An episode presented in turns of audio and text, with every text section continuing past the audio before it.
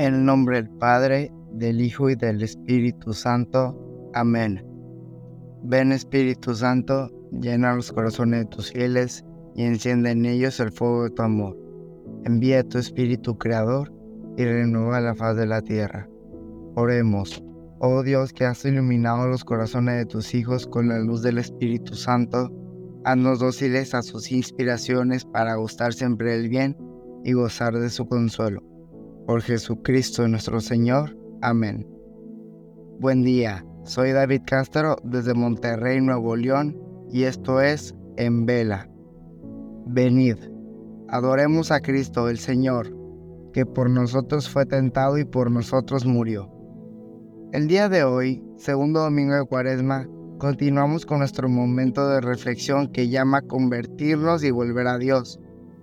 Es un tiempo apropiado para purificarnos y acompañar a Jesús por medio de nuestro ayuno, oración y limosna. El Evangelio de hoy además relata la transfiguración del Señor. La práctica de la cuaresma ha evolucionado desde un periodo muy austero en los primeros siglos a un tiempo de reflexión y renovación espiritual. El segundo domingo de Cuaresma se celebra en la Iglesia Católica, pero no tiene una fecha específica de institución como tal. Se encuentra dentro del marco litúrgico de la Cuaresma, que tiene sus raíces en los primeros siglos del cristianismo.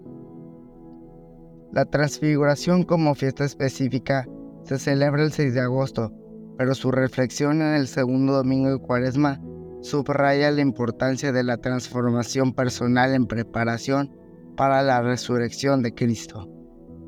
Este evento revela la gloria divina de Cristo y prepara a sus discípulos para los momentos difíciles que enfrentarán durante su pasión y muerte. El segundo domingo de Cuaresma está centrado en la figura de Jesucristo y su transfiguración frente a sus apóstoles. Aunque no tienen un patronazgo específico, la fiesta es una ocasión para contemplar la gloria divina de Cristo y renovar nuestro compromiso con Él durante la cuaresma. El día de hoy se utiliza el color morado. Es un color que tradicionalmente se asocia con la penitencia, la humildad y la conversión. Simboliza la preparación y la anticipación de un tiempo de celebración y renovación. Nos recuerda la importancia de despojarnos de las cosas materiales y centrarnos en lo espiritual, siendo el ejemplo de Jesús en el desierto durante sus 40 días de ayuno y tentación.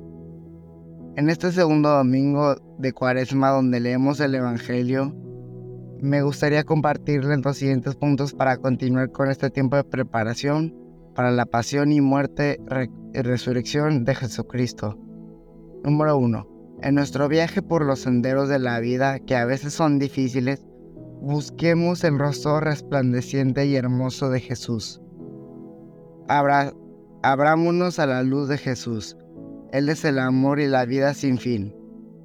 En este tiempo de cuaresma, donde nos enfrentamos a renunciar a nosotros mismos y nos atrevemos a hacer nuestros sacrificios por amor a quien nos amó primero, recordemos siempre voltear nuestra mirada a Él y dejarnos mirar. Que este encuentro de miradas sea nuestro motor y consuelo para seguir acompañando a Jesús. Número 2. Seamos buscadores de luz. En el Evangelio de hoy podemos ver a Jesús como una luz resplandeciente y hermosa busquemos esa luz, busquemos a Jesús. Hay que animarnos a buscar esa luz en oración y buscar a Jesús en quienes nos rodean. Pidámosle iluminación al Espíritu Santo para que otros puedan encontrar la luz de Cristo en nosotros. Recordemos siempre dar las gracias por esas luces y esas personas que nos ayudan a ver a Jesús.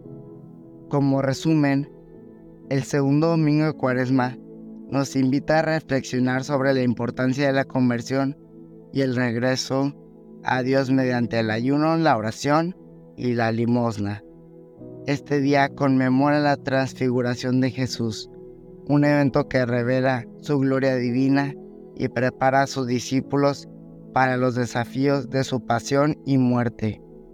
que la luz de Cristo brille en nuestras vidas y nos impulse a acompañarlo en su camino hacia la pasión, muerte y resurrección, siendo testimonios vivos de su amor y misericordia para quienes nos rodean.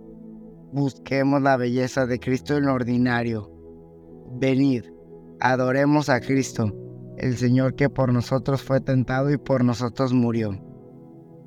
Te damos gracias, Señor, por todos tus beneficios a ti que vives y reinas por los siglos de los siglos. Amén. Cristo Rey nuestro, ven a tu reino. Reina de los apóstoles, ruega por nosotros. En el nombre del Padre, del Hijo y del Espíritu Santo. Amén.